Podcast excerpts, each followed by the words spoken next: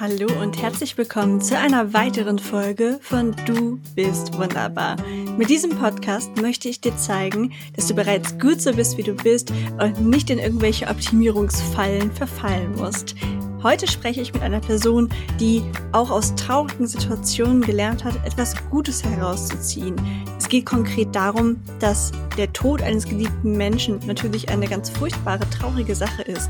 Aber wir können auch viel daraus für uns mitnehmen und Glück in Situationen finden, in denen wir das vorher vielleicht niemals gedacht hätten. Interessiert dich? Dann hör auf jeden Fall rein, wenn ich mit Sarah Hölzel spreche.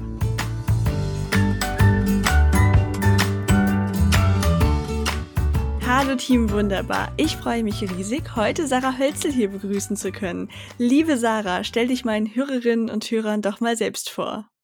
Zuallererst lieben Dank mal für die Einladung. Ich freue mich sehr, bei diesem Podcast äh, sein zu dürfen. Und ganz in, äh, ganz in Kürze, also ich bin die Sarah, ich bin aus Österreich, ich äh, bin äh, ganz stolze Viertel Philippiner, also meine Oma kommt, ähm, kam von den Philippinen. Ich bin mit Leidenschaft Mental- und Ernährungscoach, liebe Hunde und bin wirklich eine überzeugte Optimistin und bin der Meinung, dass das Leben unser Freund ist. Das klingt auf jeden Fall schon mal sehr schön. Bis auf dass ich tendenziell eher Katzenmensch bin, habe ich gleich einige Gemeinsamkeiten erkannt. Und meine Oma kommt nicht von den Philippinen.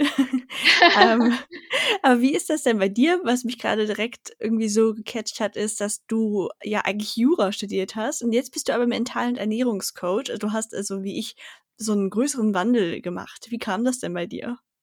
Ja, also in der Tat ein größerer Wandel. Also ich habe leistungsmäßig Golf gespielt in meiner Jugend. Das ist jetzt doch schon, ich bin zwar noch jung, aber auch schon 15 Jahre her, also eine Zeit lang. Und ich habe damals ziemliche Wettkampfangst entwickelt und war regelmäßig dann auch verletzt und krank vor diversen Wettkämpfen. Und äh, meine Eltern haben damals gemeint, das liegt vermutlich einfach auch an, an meiner mentalen Seite und haben, es war wirklich toll, weil wenn man sich denkt, das war vor 15 Jahren, also vor allem auch in Österreich, war dieses Thema Mentalcoach äh, noch sehr verpönt. Also es war so dieses, oh, du gehst zum Mentalcoach, passt alles mit dir. Aber meine Eltern haben damals gesagt, also es ist eine große Chance, wenn wir jemanden suchen und auch finden, äh, der mir helfen kann, dass meine Gedanken für mich spielen und nicht gegen mich. Und so bin ich damals das erste Mal so richtig mit ähm, Mentalcoaching oder Mentaltraining ähm, in Berührung gekommen. Und ich hatte einfach auch immer das Glück, dadurch, dass meine Lola ähm, Asiatin war, dass ich mit diesem Gedanken gut, dass Körper, Geist und Seele eine Einheit sind, aufgewachsen bin. Also wir haben immer schon uns sehr viel beschäftigt mit Psychosomatik und Glaubenssätzen und dem inneren Kind. Genau, und dann habe ich äh, maturiert, also wie man bei euch nennt, das Abitur gemacht.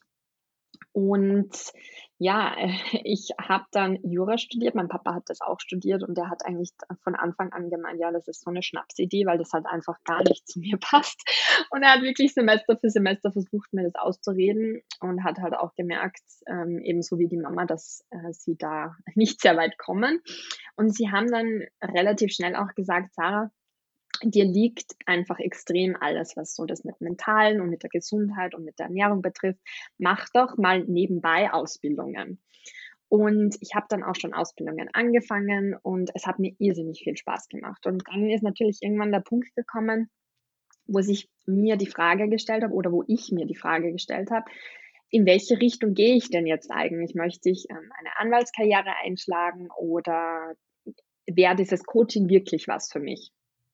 Und damals, als ich mir diese Frage gestellt habe, gab es noch nicht so viele Coaches. Also heute gibt es ja wirklich ganz viele, aber so im deutschsprachigen Raum gab es noch nicht so viele. Und ja, und das, äh, das Leben hat dann mir Türen geöffnet, wo sich die Entscheidung einfach auch relativ schnell äh, gefunden hat. Also ich habe mich dann wirklich entschieden, okay, ich, ähm, ich werde Mental- und Ernährungscoach, also ich mache das auch beruflich und habe dann auch ähm, Spitzensportler, also Golfer gecoacht. Und so ist meine ganze ähm, Laufbahn als Mental- und Ernährungscoach gestartet. Ja, das klingt auf jeden Fall sehr spannend und auch den Einblick, dass deine Oma ja 'n ganz anderes Gedankengut von Anfang an bei dir mitgebracht hat, den finde ich auch wahnsinnig spannend, weil man das ja immer wieder hört, dass das in asiatischen Ländern sehr verbreitet ist. Wenn man damit aber selber keine Berührungspunkte hat, weiß man aber nicht, ist das jetzt irgendwie 'ne Urban Legend oder stimmt das? Ja. Aber das ist ja spannend. Ja, ich bin ich bin riesig dankbar dafür, dass äh, dass ich in einer Familie dass ich, in einer Familie aufgewachsen bin, die, äh, viele Dinge einfach auch ganzheitlich betrachtet hat. Und, äh, so war das für mich einfach auch nicht ungewöhnlich, als ich, äh, dann auch meine Ausbildungen gemacht habe. Aber ich muss schon sagen, dass ich mir als Kind manchmal gedacht habe also, bei uns war's halt so, wenn ich Kopfschmerzen hatte oder Bauchweh, dann war, äh, nicht so: „Hier ist die Kopfweh-Tablette“, sondern gibt es etwas, worüber du dir zu viel, ähm, den Kopf zerbrichst? Oder was schlägt dir auf den Magen? Und, äh, als Teenager findet man das halt nicht so cool. Äh, und ich war habe mir als Teenager dann schon ab und zu mal gedacht: „Boah, ich hätte einfach viel lieber mal so diese typischen Sonntagsgespräche, wie das Wetter so ist.“ Aber ich muss wirklich sagen, ich sage das meinen Eltern auch wirklich so oft, ich bin ihnen so dankbar, und auch meinen Großeltern, auch meinen Geschwistern, was sie mir alles fürs Leben mitgegeben haben. Weil es ist ein unglaublich wertvolles und unbezahlbar unbezahlbarer Schatz, den äh, den sie mir fürs Leben mitgegeben haben. Auf jeden Fall, ja. Du hast ja noch von einer weiteren Person einen ziemlich unbezahlbaren Schatz mitbekommen. Und genau darum soll es in dieser Folge gehen, denn du hast ein Buch geschrieben. Abschiedsgeschenk, wie der Tod eines geliebten Menschen mir zum Glück verhalf, erschienen im Eisele Verlag. Wie kam es zu dem Buch? Also in dieser in diesem Buch geht's um meine Lola. Äh, Lola ist das philippinische Wort für Oma.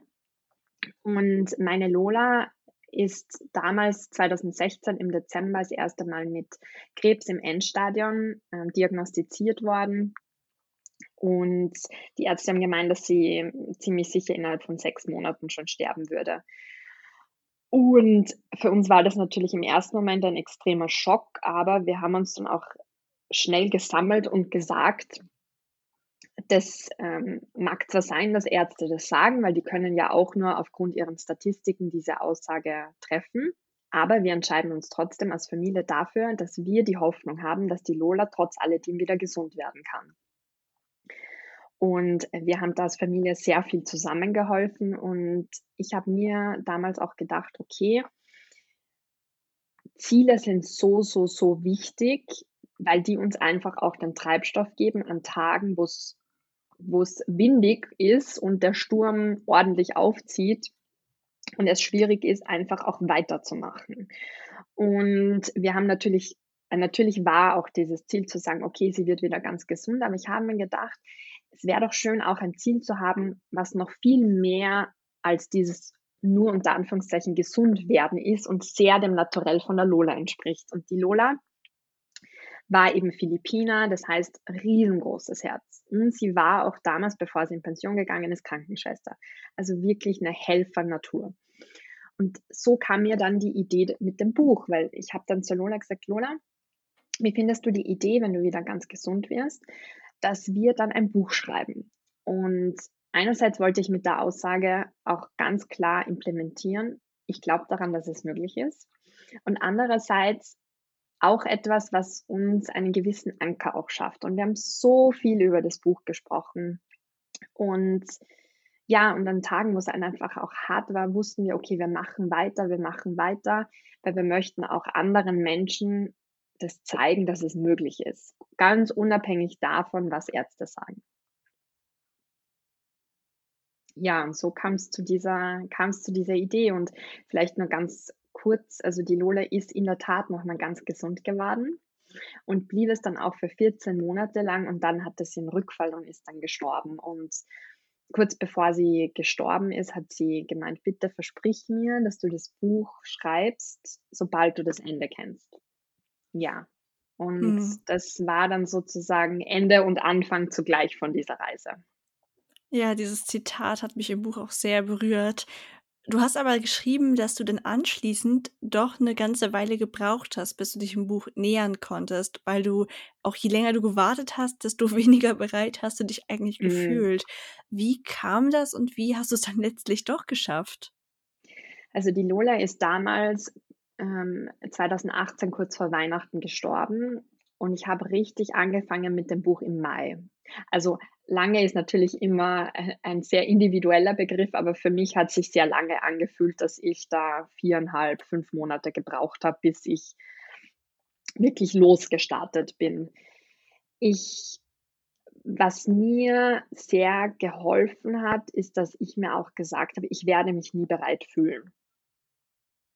Also, äh, mir war ganz also, mir war schnell klar ich habe so viele Emotionen in mir, wo ich keine Ahnung habe, sobald ich da mal den Deckel aufmache und reinschaue, was da alles drinnen ist. Und ich hatte davor, ähm, noch nie eine Person, die mir so nahe stand oder so nahe steht, die gestorben ist. Also, ich es waren für mich so viele neue Situationen und und deswegen habe ich mir auch wirklich gesagt: „Okay, you won't feel ready.“ Also, es war wirklich dieses, hm, ich muss ich muss den Sprung ins kalte Wasser machen. Und ich habe mir halt wirklich immer wieder auch vor Augen geführt, ich habe es der Lola versprochen. Mhm. Und ich wollte also, es war wirklich mein größter Herzenswunsch, dass ich es schaffe, dass ich dieses Versprechen einhalten kann. Und ja, und ich habe dann einfach auch klein angefangen, indem ich hm, ich habe ja ganz, ganz viele Briefe an die Lola geschrieben und die ersten Briefe waren wirklich es es fällt mir so schwer, mich hinzusetzen und Raum zu schaffen für meine Emotionen. Und ich habe auch in diesen ich habe in den ersten 8 Wochen 7 Kilo zugenommen, nachdem die Lola gestorben ist, weil ich so viel gegessen habe. Das war einfach mein Weg, meinen Emotionen aus dem Weg zu gehen. Und und es ist dann echt der Punkt gekommen, wo ich einfach auch wusste, es geht auch körperlich so nicht mehr weiter. Und ja, und man ich habe dann auch in den in dem ganzen Schreibprozess wirklich gemerkt, es zahlt sich so aus, wenn wir uns den Raum geben und auch nehmen, unsere Emotionen zuzulassen.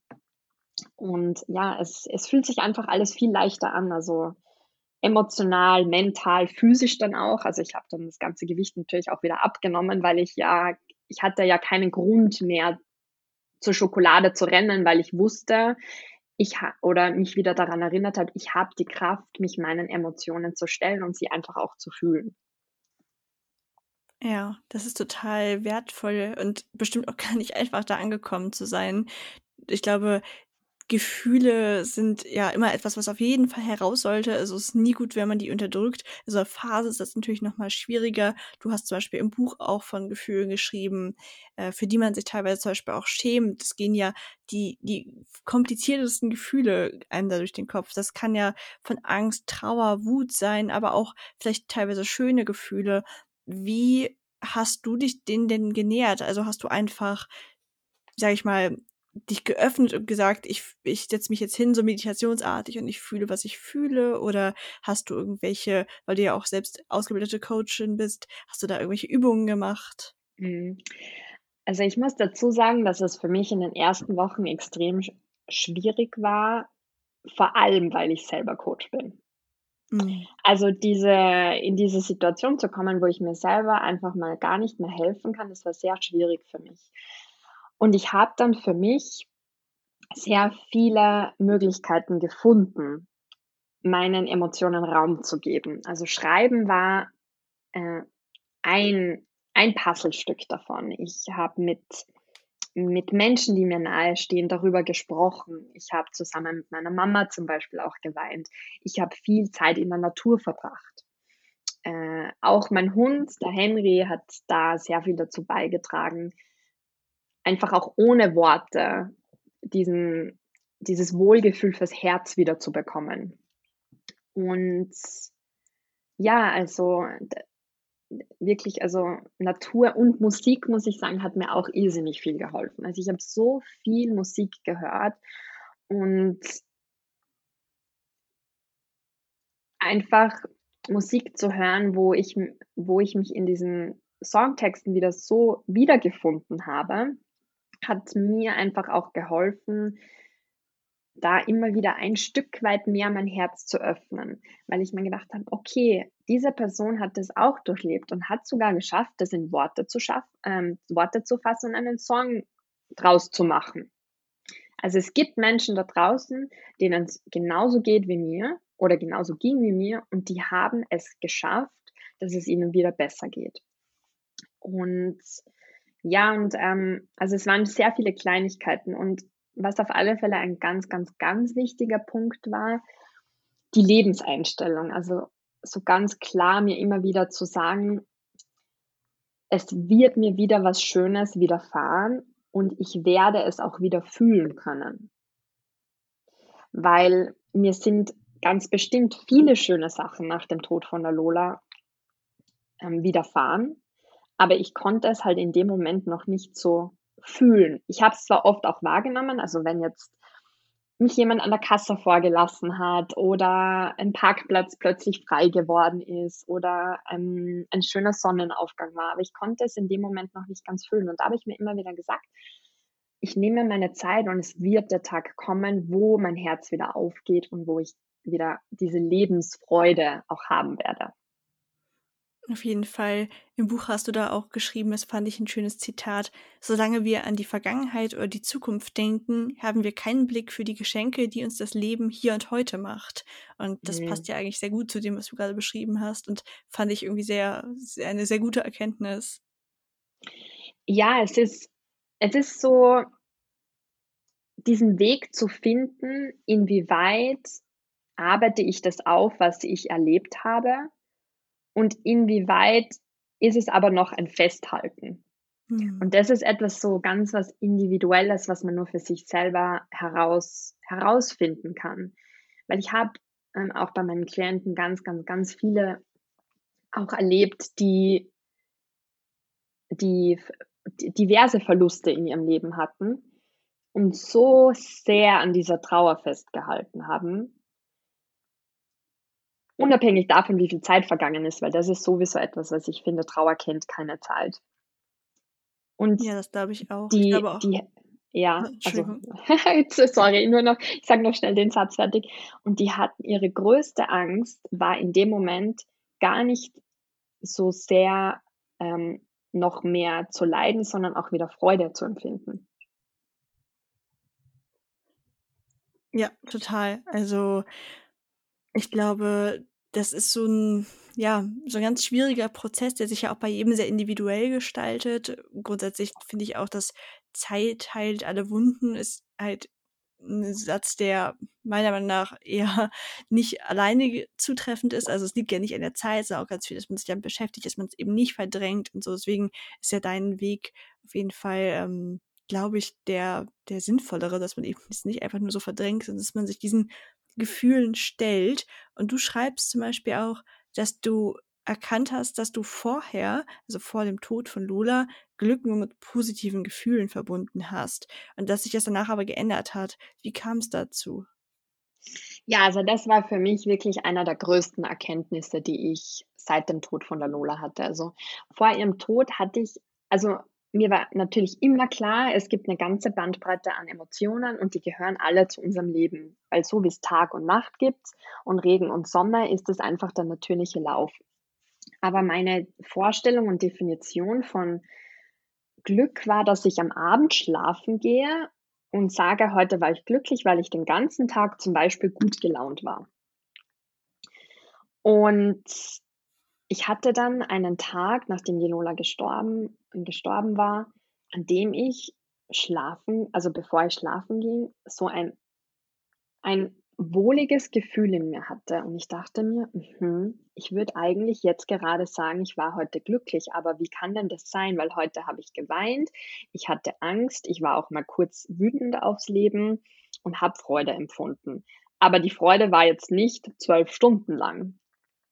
Und je mehr ich darüber nachgedacht habe und auch nachgefühlt habe, bin ich für mich zu dem Entschluss gekommen, dass für mich glücklich sein bedeutet, dass ich allen meinen Emotionen ihren Raum gebe. Weil wenn ich das mache, kann ich ja ankommen.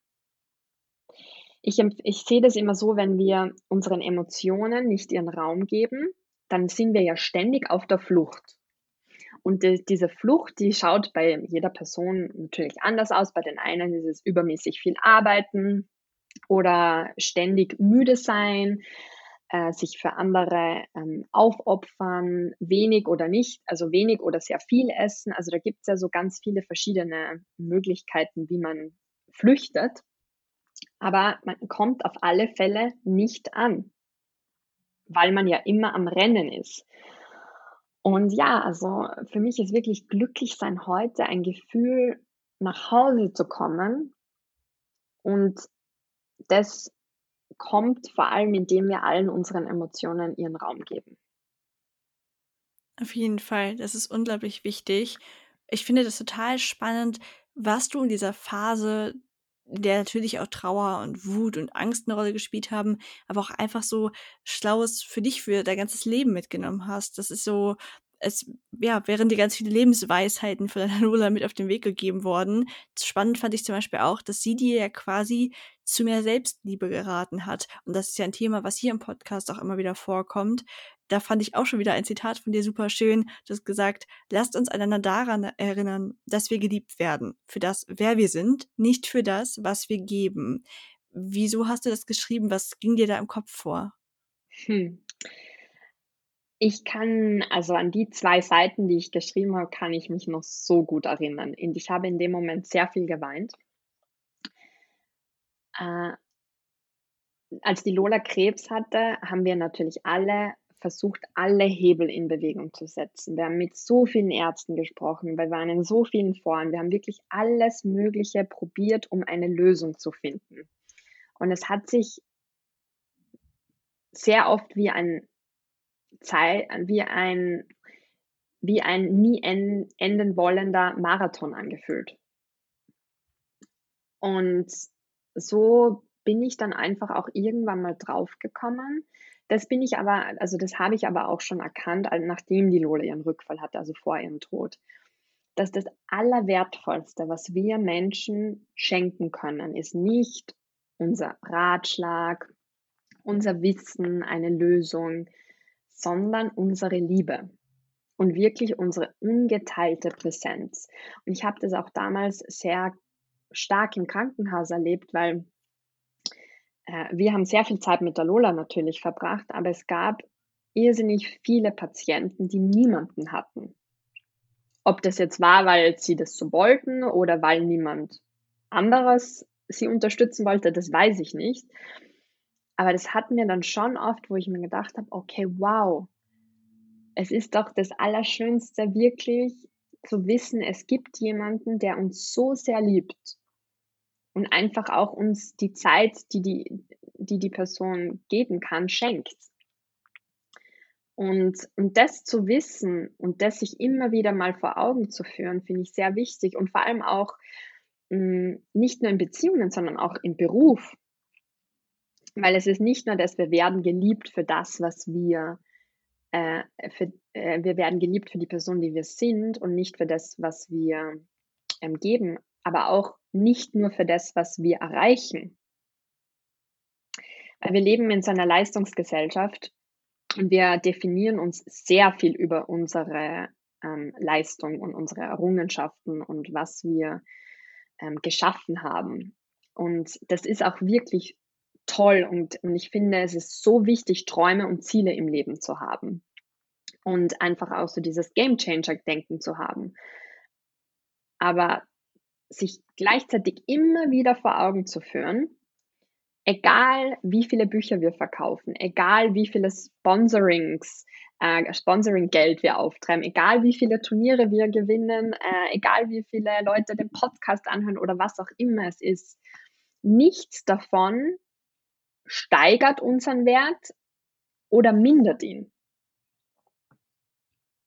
Und das ist etwas, was ich finde, was für uns alle so, so, so wichtig ist, weil wir uns sonst ständig in so einer in eine Abhängigkeit geben, dass die Daumen nach oben und auch die Daumen nach unten sehr stark beeinflussen, wie wir uns fühlen und vor allem, wie wir uns selber sehen.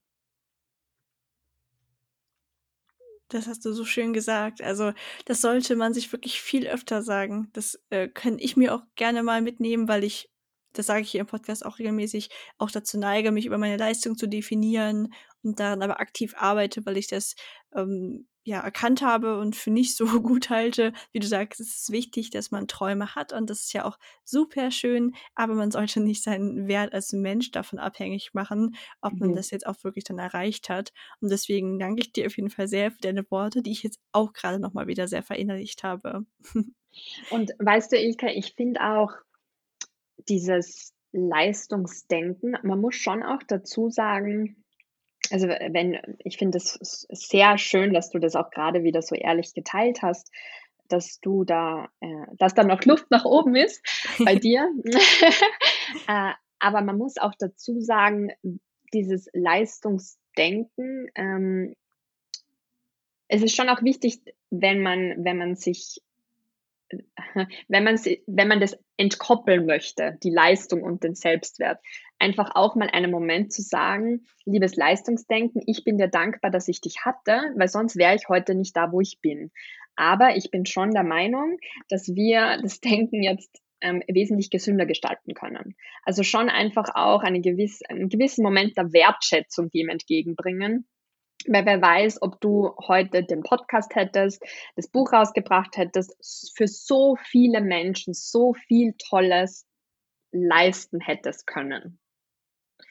Aber jetzt ist es halt, weißt du, es ist eine neue Phase zu sagen, ja, ich, ich kann für andere Menschen da sein und ich kann für andere Menschen eine richtige Mutmacherin sein. Und, und das, das ist so ein wichtiges Wort, und so sehr auf mich schauen und mich lieben, ganz egal, ob Leute das, was ich mache oder nicht mache, toll finden oder nicht toll finden. Und, und da bin ich mir ganz sicher, dass das eine lebenslange Reise für uns alle ist, weil es wird immer ähm, Luft nach oben sein, was Selbstliebe betrifft. Weil wenn wir nichts mehr zum Lernen hätten, wären wir ja nicht mehr da. das ist ja. Ja, ich danke dir auf jeden Fall für die lieben Worte und sehe das genauso. Ich gehe da auch voller Entspanntheit und Wertschätzung daran und denke mir, es darf sich gerne weiterentwickeln, aber ich gräme mich jetzt nicht und ich sehe auch, ja. wo ich mich schon weiterentwickelt habe. Ich glaube, das ist so ein ganz gute, guter Weg, weil man wird immer Dinge finden, wie du schon sagst, die man gerne an sich noch ein bisschen verändern würde, wo man sei es jetzt, ob es eine, eher eine Optimierung ist oder dass man eben milder zu sich sein möchte. Und ja, ganz wie du gesagt hast, wenn man das nicht mehr hätte, dann wären wir wahrscheinlich am Ende unseres Lebens angekommen. Von daher ist es ja gut, dass wir da auch noch was vor uns haben. Hast ja, und ähm, vielleicht noch einen abschließenden Satz zu diesem mhm. Thema. Ich sehe die Selbstliebe oder alles, was wir ähm, lernen dürfen, wie eine Zwiebel. Weißt du, also es ist halt mhm. halt immer Schicht für Schicht und dann ist man bei der einen Schicht haben wir das Gefühl, boah, richtig gut, dann geht es aber weiter zur nächsten Schicht. also es geht halt immer so weiter, aber andererseits ist es ja auch schön, dass wir uns immer wieder aufs Neue in uns selber verlieben können. Ja, auf jeden Fall. Wo du das gerade so zu mir gesagt hast, habe ich überlegt, hat die ganze Phase, in der du dich sehr mit der Trauer und den anderen Gefühlen auseinandergesetzt hast, hat die einen positiven Einfluss auf dein Coaching gehabt? Das müsstest du meine Kunden fragen. Nein, aber also hat das einen also fällt es dir vielleicht leichter, sie in gewissen Situationen zu verstehen? Das war jetzt so das, was ich vermutet hätte.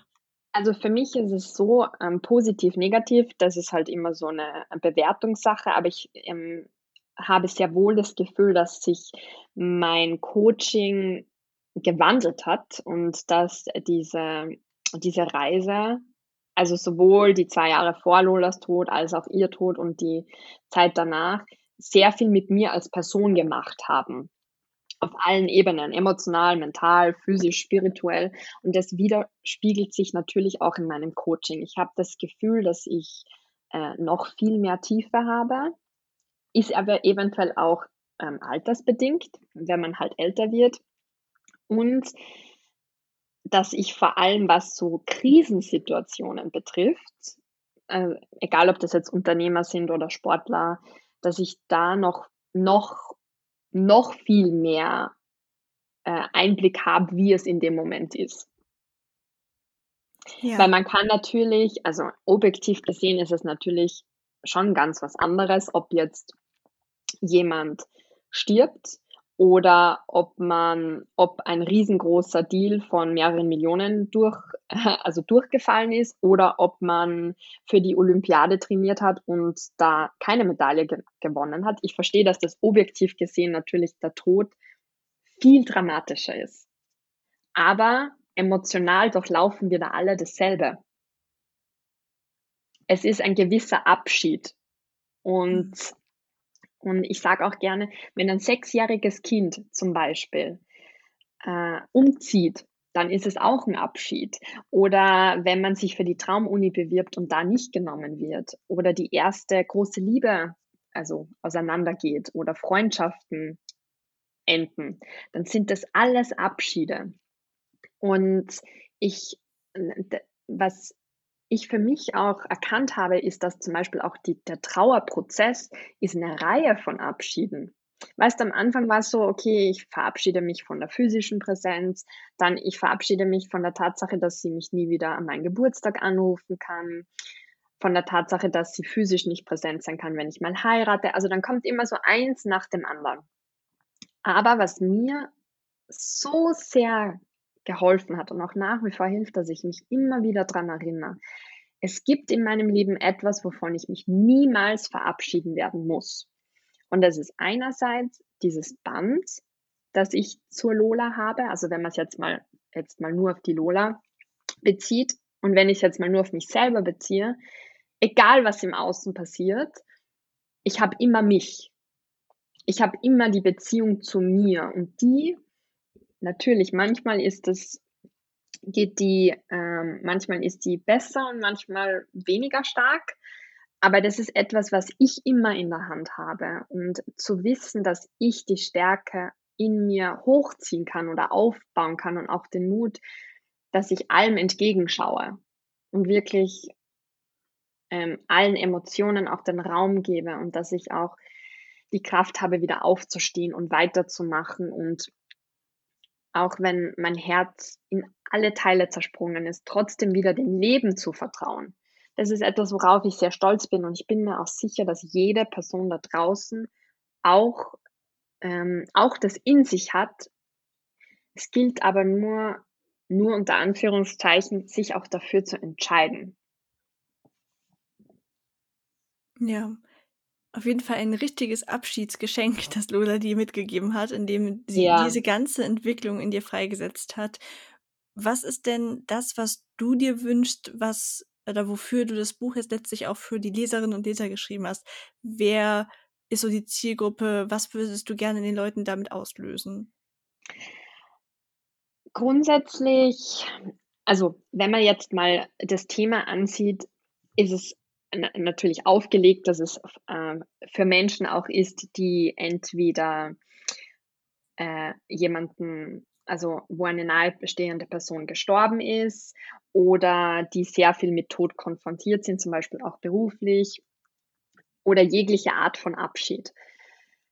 Aber ich bin auch ganz stark der Meinung, dadurch, dass es halt die Lebensweisheiten von der Lola sind, dass dieses Buch wirklich für jede Person ist, die sich mehr Liebe und mehr Mut und mehr Hoffnung im eigenen Leben wünscht und die, die noch viel mehr Vertrauen ins Leben haben möchte.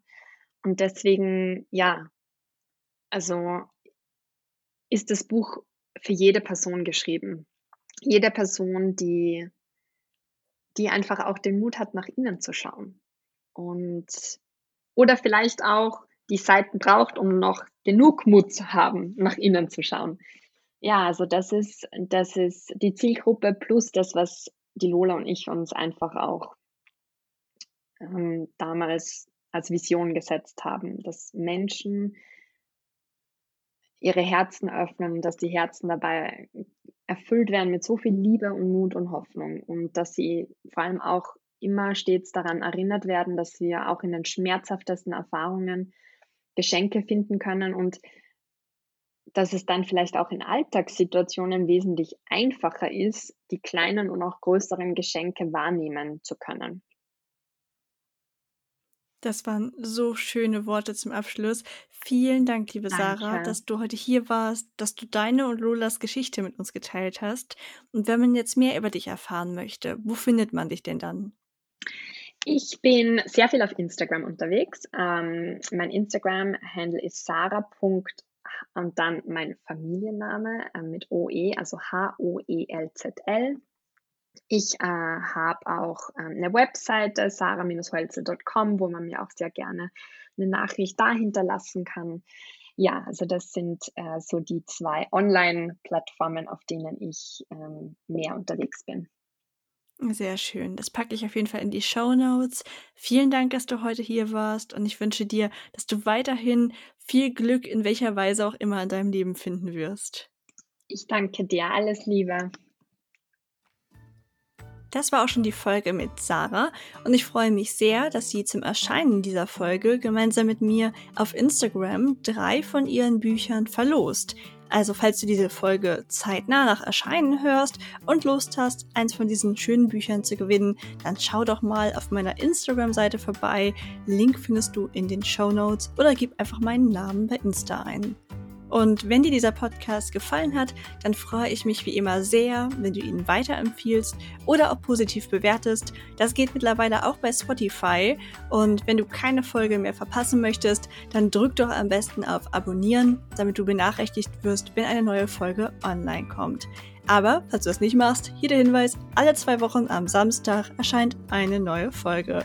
Vielen Dank, dass du heute eingeschaltet hast. Ich wünsche dir noch einen fantastischen Tag. Genieße das Wetter, wie auch immer es ist. Und wir hören uns dann in zwei Wochen wieder. Tschüss!